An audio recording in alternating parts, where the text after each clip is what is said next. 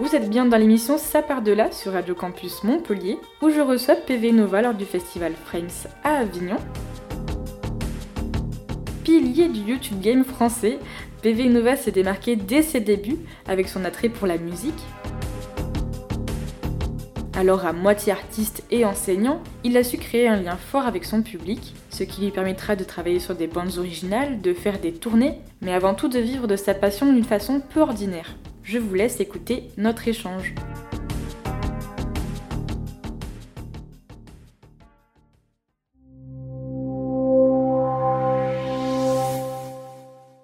Eh bien, salut PV et bienvenue sur sa part de là. Salut. Peut-être la première question, c'est euh, d'où part cet intérêt pour la musique en fait au départ? Écoute, euh, comme euh, Obélix, je suis tombé dans la marmite quand j'étais petit. C'est venu de, bah, d'un environnement qui était en fait complètement dédié à la musique sous toutes ses formes, à l'art même en général. J'ai la chance d'avoir des, parents et des grands frères qui sont hyper curieux de ces questions-là. Dans ma famille, tout le monde est musicien, musicienne. Je suis le seul professionnel et le premier.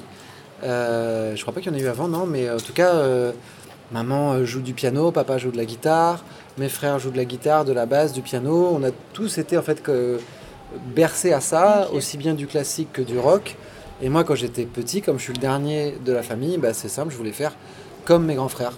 Donc j'ai commencé très tôt. J'ai commencé euh, le piano à 4 ans et demi. Donc c'était le piano le premier, instrument du coup Piano d'abord parce que mes deux grands frères faisaient du piano. Et je vois qu'en fait ça s'est transmis. Moi j'ai des neveux des nièces qui font tous du piano à 8 ans maximum. Donc ils ont tous commencé petits. Et on transmet ce truc de, euh, de, de, passion et en fait la musique comme épanouissement. Pas forcément comme euh, futur métier, mais comme façon de s'exprimer, de euh, s'élever à des choses euh, supérieures que, sont l'art en fait et, la musique. Ok. Et du coup, toi, tu as développé ça comment exactement? Est-ce que tu as, y a un moment où tu as pris des cours ou c'est vraiment ta famille qui...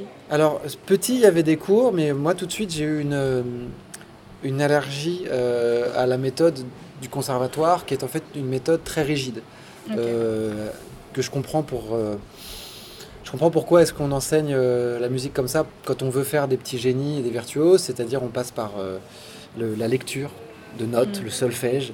Mais quand tu as 5 ans, tu juste pas envie de lire. Tu veux t'amuser, appuyer sur des touches, faire du bruit et te marrer. Donc, euh, tout petit, j'ai commencé avec ça. Et puis après, j'ai basculé sur des cours particuliers pour pouvoir faire du, des trucs un peu plus jazz, boogie-woogie, un peu plus musique, on va dire contemporaine, même si c'était pas non plus des trucs du moment. Et de là, euh, je suis jamais revenu dans un parcours classique. Après, j'ai pris des cours particuliers de batterie quand j'étais en préadolescent. Et ensuite, euh, la guitare qui est venue un peu plus tard au lycée.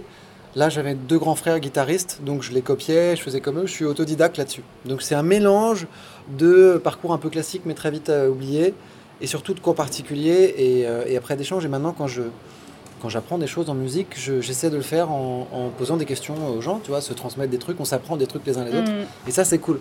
Et c'est pour ça que j'ai voulu faire une chaîne de pédagogie musicale. C'était pour partager euh, la façon dont moi j'aime apprendre la musique. Mm. Et au niveau du matériel, du coup, comment tu arrivais à gérer euh, En plus des cours particuliers, tu avais du matériel à toi aussi de ton côté ou euh? Alors, Pas tout de suite, en fait. Bon, quand on était petit, on avait un piano à la maison. Et alors mon père avait des guitares qu'on n'avait pas le droit de toucher, mais à partir de 13-14 ans, c'est pour ça que j'ai commencé la, guitare au lycée, mm. j'ai pu utiliser, puis mes, mes, grands frères avaient eu des guitares quand ils étaient ados. Donc le piano, on avait le droit, et euh, la batterie par exemple, donc, qui est l'instrument que j'ai commencé vers 10 ans, euh, mes parents m'ont pas tout de suite acheté une batterie, euh, bah, déjà parce que c'est super relou en débutant la batterie à la maison. parce que ça coûte cher, une batterie, tu vois, ça coûtait à l'époque 2000 francs, donc 300 euros, pour avoir un truc un peu entrée de gamme. Donc avant de m'acheter une batterie, mes parents m'ont dit écoute, on, va te payer des cours de batterie, ce qui est déjà aussi mhm. très cher. Et euh, tu feras de la batterie euh, une fois par semaine pendant une demi-heure euh, le mercredi après-midi. Par contre, à la maison, tu auras juste un, petit truc d'entraînement. Donc c'est ce qu'on appelle un pad, c'est une sorte de petit arceau de batterie qui fait pas de bruit, où tu peux taper dessus sans faire de bruit. Et donc pendant deux ans, je rentrais à la maison et je tapais droite, droite, gauche, gauche, droite, droite, gauche, gauche, droite, gauche, droite, droite, gauche, droite, gauche, gauche. J'ai fait ça deux ans. Au bout de deux ans, mes parents se sont dit Ok, c'est bon, il est motivé. tu vois, il est capable de vraiment s'entraîner même quand c'est pas euh, fort et bruyant. Et donc j'ai eu tout de suite un vrai instrument. Aussi, je suis pas passé par la batterie de bébé euh, qui sonne pas et qui casse les oreilles. Donc euh, petit à petit, j'ai passé mes premiers salaires dans mes dans des instruments de musique. En fait, je me souviens mon tout premier salaire. de stage. Quand j'avais la, vingtaine, c'était pas, c'était pas, enfin, si j'avais des boulots d'été, des, petits trucs un peu de, des petits boulots après les cours, mais mon premier vrai stage où je travaillais de 8h à 18h, le premier mois de salaire, qui est un salaire de, stagiaire hein, de 300 euros par mois, je l'ai mis dans une trompette. Ok. pour essayer la trompette. Euh, donc j'ai toujours la pas pris de cours avant Non, euh je me suis dit ça a l'air cool. euh, j'ai joué déjà 3-4 instruments de musique, donc je me suis acheté une trompette sur internet et j'ai essayé. Finalement, j'ai pas développé le truc, mais je trouvais ça symbolique, symboliquement fort de passer mon premier salaire dans un instrument de musique en me disant ouais bon c'est peut-être la voie vers laquelle je me destine, donc euh, bah faut investir quoi. Et au début tous les sous que je rentrais, bah, ça m'a servi à augmenter mon, améliorer mon, mon matériel à disposition, mon studio, tout ça quoi. Et justement, tu disais euh, la voie vers laquelle tu voulais aller. C'est arrivé quand exactement ce, cet objectif-là dans ta vie? C'est arrivé très tard. Euh, c'est arrivé la dernière année de mes études, qui étaient des études en 6 ans. Parce que j'ai fait un bac plus 5 en 6 ans avec euh, un an de stage, donc le fameux stage dont je te parlais il y a deux minutes. Ayant grandi dans une famille de musiciens passionnés, pour moi, être amateur, c'est pas un gros mot, c'est pas un défaut. Mhm. quand tu es un amateur, c'est pas qu'il te manque quelque chose, c'est pas que tu es un professionnel qui n'a pas réussi. Quand tu es un amateur, c'est euh, la, seule et unique différence entre un amateur et un professionnel, c'est le salaire, c'est pas la passion. Donc moi, ce qui m'intéressait dans la musique, c'était la passion, écouter, kiffer et, jouer et transmettre. Mm. Donc, euh, lycéen et après en classe préparatoire et en grande école, j'avais des groupes de musique. Ça m'éclatait, je faisais ça le soir, le week-end, et je me disais, c'est tout à fait possible, comme mes parents, comme mes frères, de garder ça en hobby. Aussi parce que j'étais quand même conscient, là j'avais déjà, tu vois, la vingtaine passée, j'avais conscient que bah, c'était un, un, objectif difficile à atteindre. C'est pas du tout. Euh, j'ai relativisé ça maintenant que je sais que j'ai beaucoup de copains en fait qui vivent de la musique sans être connus. En hmm. fait, je pensais avant que tous les musiciens qui en vivaient étaient connus. Non, tu peux très bien faire une carrière super dans le théâtre ou dans la musique sans euh, faire la une des magazines et être tout partout sur les plateaux de télé et de radio. Mais à l'époque, je pensais un peu ça. Donc je me disais, il y a beaucoup de gens qui veulent le faire, il y a très peu de place. Donc c'est trop risqué. Donc euh, j'ai mis ça de côté, je me suis dit bah, je veux bosser dans la musique. C'est pour ça que je me suis orienté vers ce choix de grande école, c'était pour travailler en production dans une maison de disques. C'était mon, objectif professionnel euh, qui me motivait, donc qui a fait que j'ai fait deux ans de prépa pour ça et une grande école. j'ai bouffé des trucs euh, qui sont vraiment à des années-lumière de ce que je fais maintenant. je me disais ok, je vais être épanoui comme ça. Et en fait, comme je gardais la musique en passion, mm. j'ai mis beaucoup là-dedans. Je mettais tout ce que je, quand je m'ennuyais en cours en classe prépa, enfin je m'ennuyais, il y avait des trucs cool, mais comme c'était pas euh, épanouissant à 100%, le soir j'étais hyper content après les devoirs de faire un peu de son et donc euh, j'étais passionné là-dedans. Et quand tu es passionné d'un truc, généralement, euh, si tu mets suffisamment de travail, il y a des chances que tu sois passionnant. Et donc tu arrives à transmettre ce truc qui t'anime. Donc je tombe sur Dailymotion puis YouTube, je me rends compte que c'est génial de pouvoir faire des trucs chez soi, de les partager. Et en fait, ça a commencé à marcher quand j'étais étudiant. Donc mes premiers euh, grands succès euh, de vidéo, bah, j'étais encore en études. C'était pas du tout mon taf. Et puis à l'époque, c'était euh, les débuts de, YouTube et de Dailymotion. C'était pas, c'était pas un métier. Donc ça commence à marcher. J'avais mon groupe de fun qui commençait à marcher. J'avais ma troupe de théâtre qui jouait aussi un peu. Et la dernière année d'études, vraiment, donc là, 23 ans, 24 ans, je me suis dit, en fait, il y a peut-être moyen de faire un truc.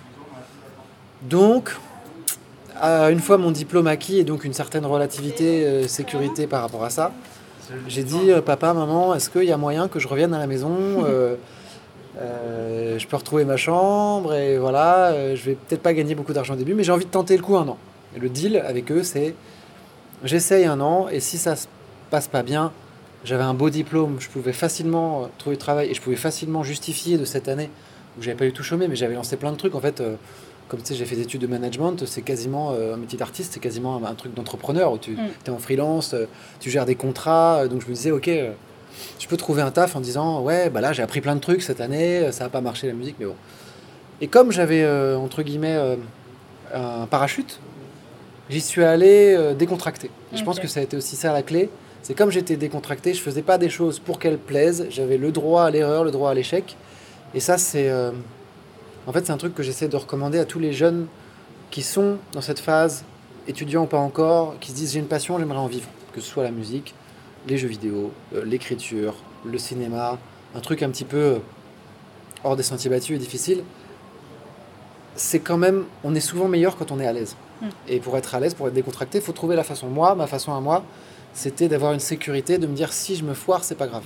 Euh, j'ai essayé de me mettre dans des circonstances où l'échec était euh, possible et pas grave. Et donc, face à ça, euh, moins de stress, plus de spontanéité et dans le genre de métier que je faisais, en passant par la vidéo, bah fallait que j'ai l'air sympa et à l'aise. Donc ça a finalement fini par payer. Et en fait, même, ça a même pas mis un an pour que ça commence à marcher.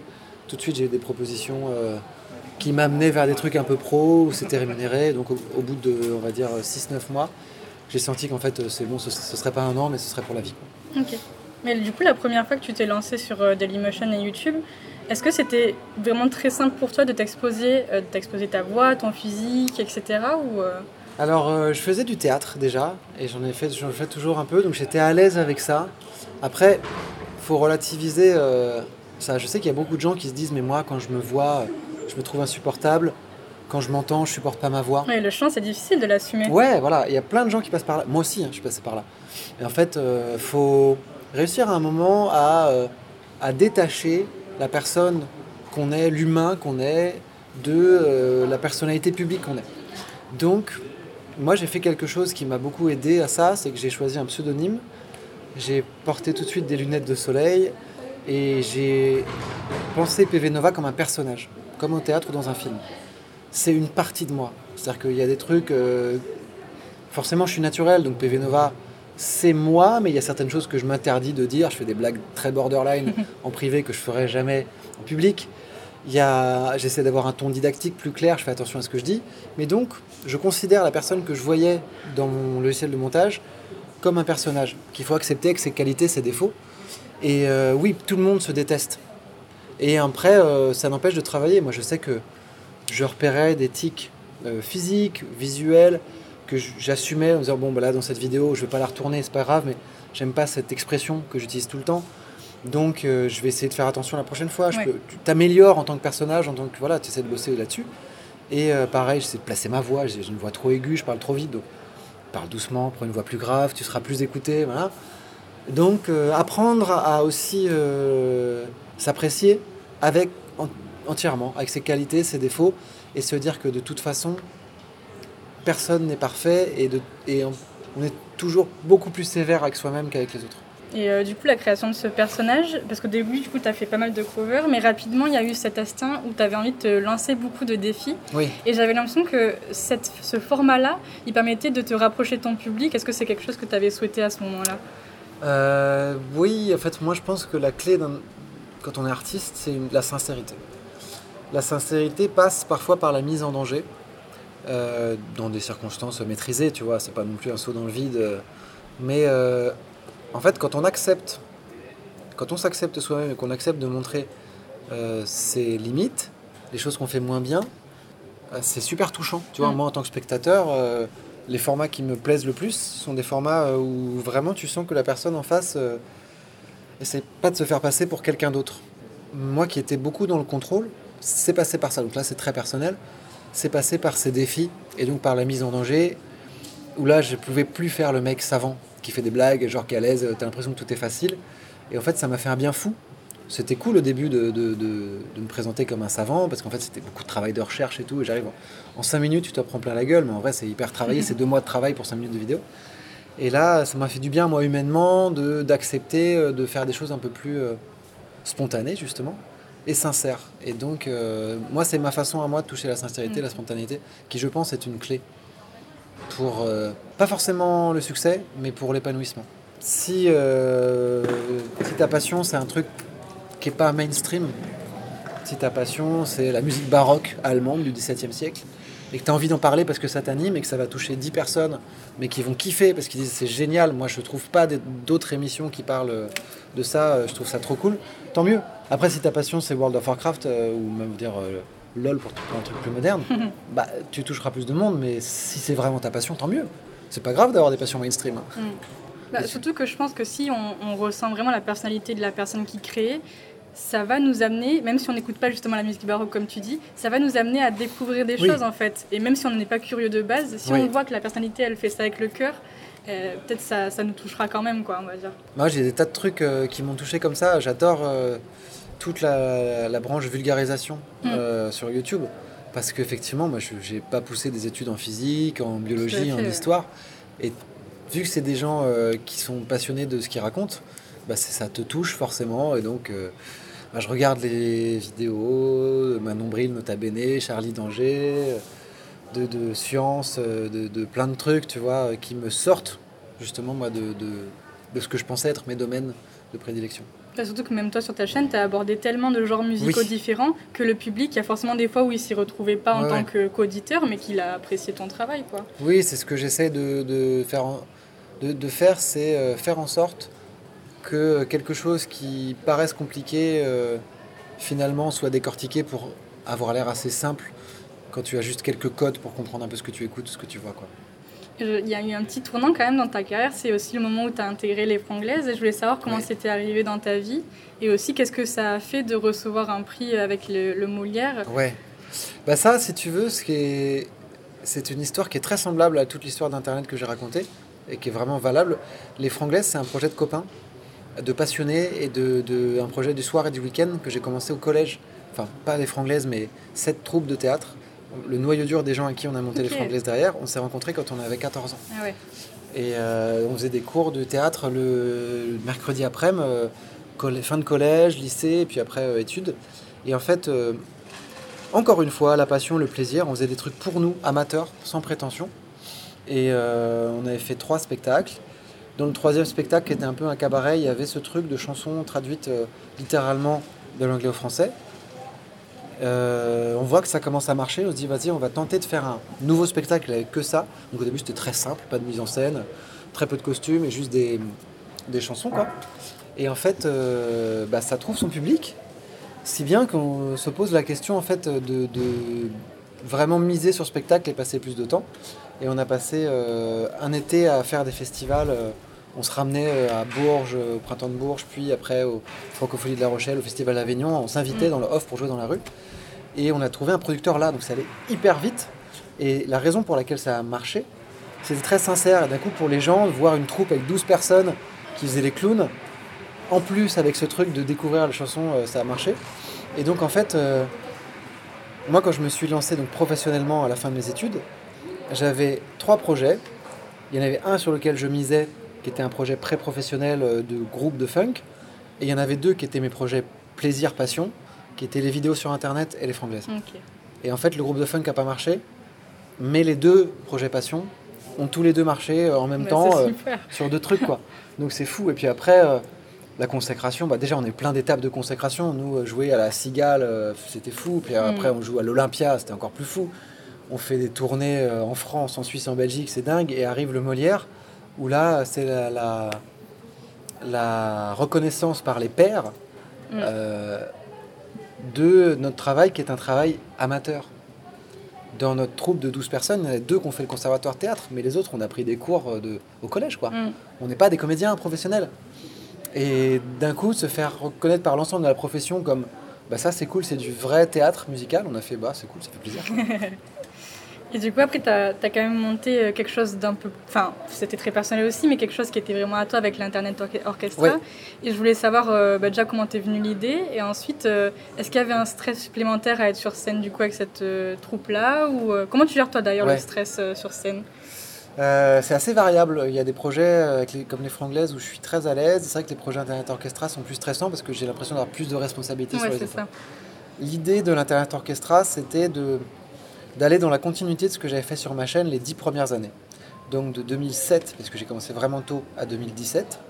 Et je me suis dit, euh, je cherchais un truc pour marquer le coup et aller plus loin. Et en fait, aller plus loin, c'était pour moi sortir du cadre, sortir de, de la boîte internet, sortir de, de l'ordi et du téléphone des gens, pour aller à la rencontre des gens.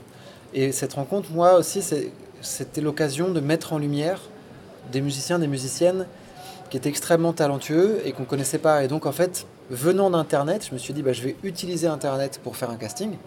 Donc, casting ouvert à tous et toutes. Il y avait des, gens majeurs, mineurs, professionnels, amateurs, à peu près tous les niveaux qui se sont lancés le défi de le faire. Donc, je me lançais des défis à moi, j'ai lancé aussi aux gens.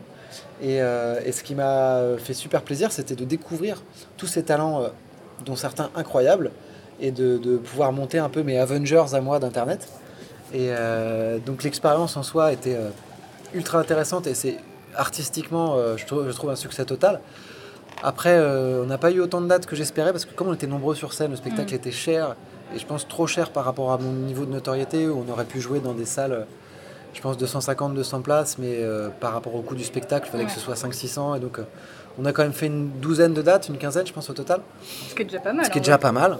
En vrai, je, misais plus sur 30-40. Moi. Je me disais, je suis sûr que ça va cartonner. parce qu'en fait, partout où on va, euh, les gens disent, mais ils sont incroyables, ce groupe. En fait, chaque musicien, musicienne est ultra talentueux, talentueuse. Mm. Et donc, si tu veux, le truc, c'est que, voilà, sauf que moi, j'ai pris des gens pas connus.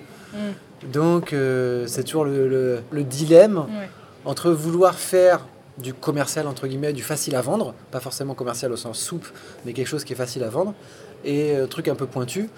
Mais euh, je trouve que le, artistiquement, c'était une aventure incroyable. Et euh, après, voilà, beaucoup de pression, parce que en fait, on devait vendre des places sur mon nom et sur ma carrière, et moi, j'étais connu comme un, mec qui fait du divertissement, pas forcément comme un musicien. Alors qu'en fait, mon vrai métier, c'est musicien, mm. compositeur.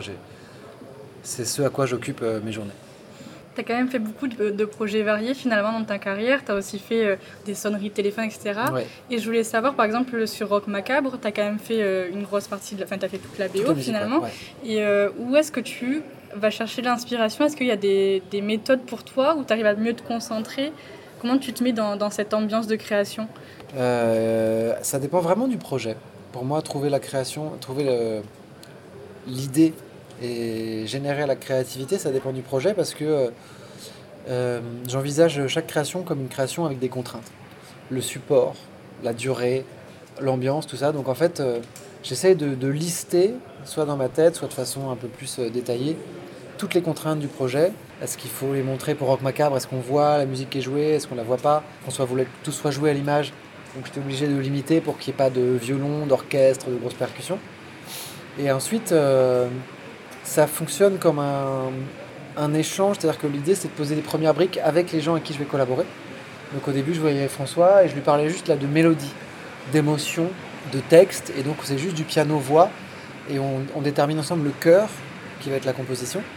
Et derrière, tout l'habillage, je le, fais seul, je prends le temps de chercher, euh, d'expérimenter. Il faut se laisser le droit à l'erreur, c'est-à-dire que souvent quand on fait des, choses qui n'étaient pas prévues, c'est intéressant parce que ça peut nourrir et... Euh, euh, et, donner des choses bah, plus intéressantes qu'on ne le pensait à la base.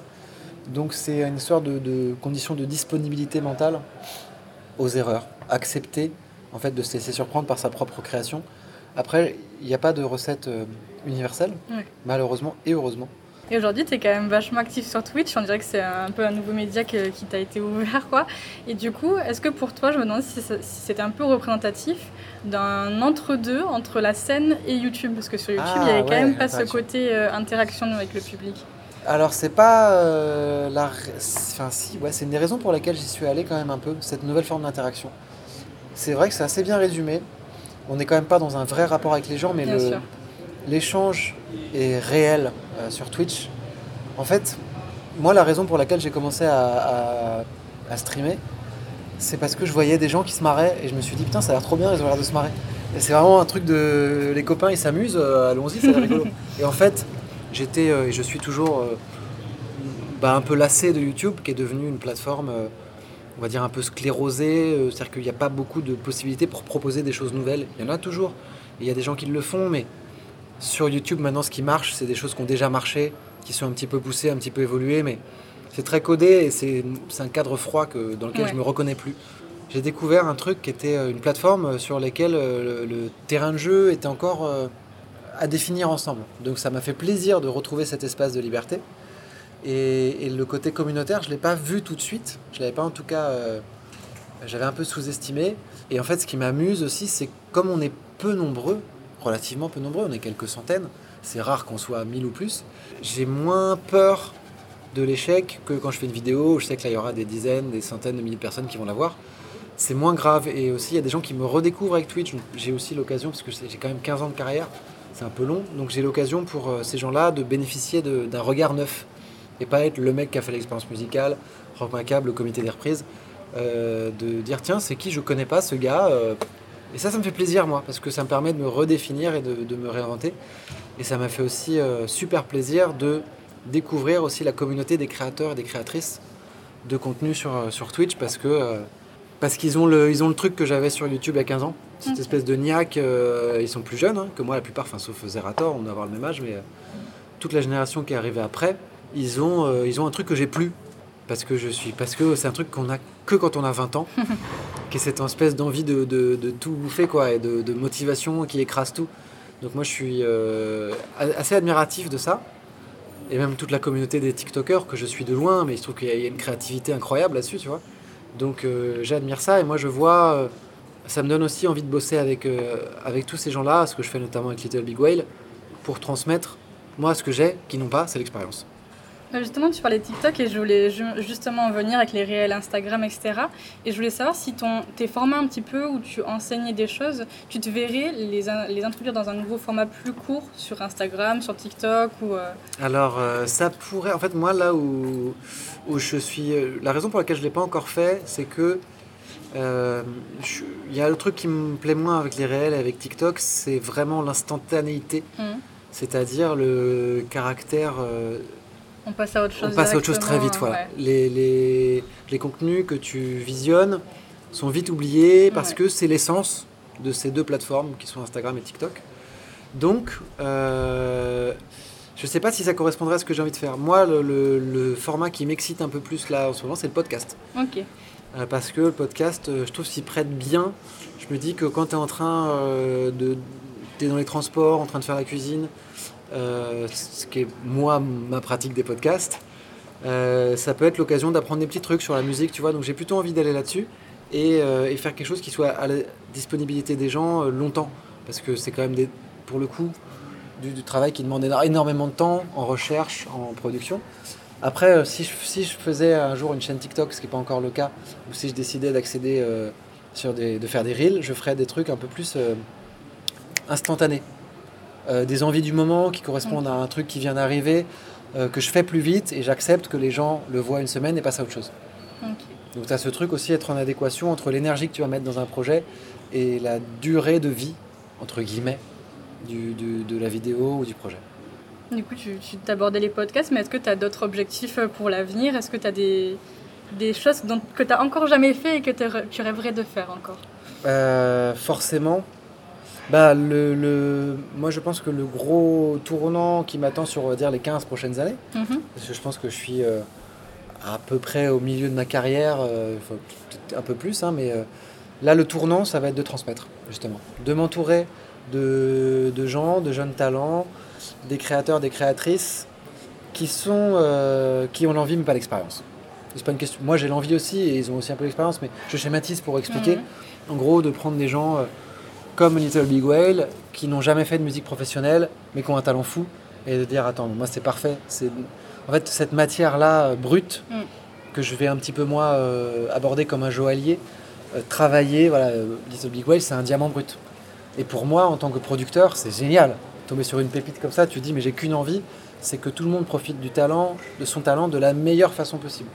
Donc ouais, phase qui va lentement mais sûrement aller vers de la production en fait, de la production euh, exécutive, euh, accompagnée des jeunes, parce que voilà, la jeunesse c'est la vie. La leçon à retenir pour tous ceux qui se posent la question euh, est-ce que je dois me lancer, est-ce que je dois pas me lancer Faites sans tout abandonner. Faut faire, faut faire, faut faire. faut enregistrer, faut essayer de. Même si au début tu as des sons qui sont pourris sur ton ordi, même si tu peux pas, si c'est pas techniquement parfait, bah voilà, tu vois, euh, là on en parle, on est fin, on est début septembre 2022. Dans 3 jours, 4 jours, il y a le film Le Visiteur du Futur qui sort. Un film de cinéma avec plusieurs millions d'euros de budget. Bah, François Descraques, il y a 15 ans, il a pris le caméscope de ses parents, il a tourné dans le bois à côté de chez lui avec son petit frère en acteur principal et son meilleur copain. Il s'est lancé, il s'est pas posé la question. Et voilà, 15 ans plus tard, il, il, fait un film au cinéma. Et, bah, il a fait. Il a fait. Bah écoute, je vais te laisser sur ces belles paroles. Merci. merci beaucoup à toi. Je t'en prie, merci beaucoup. C'était Margot en compagnie de PV Nova pour l'émission Sapardiola sur Radio Campus Montpellier. Merci à Marceau Maurice pour les designs de l'émission et à vous pour votre écoute. A très bientôt pour découvrir un nouveau parcours.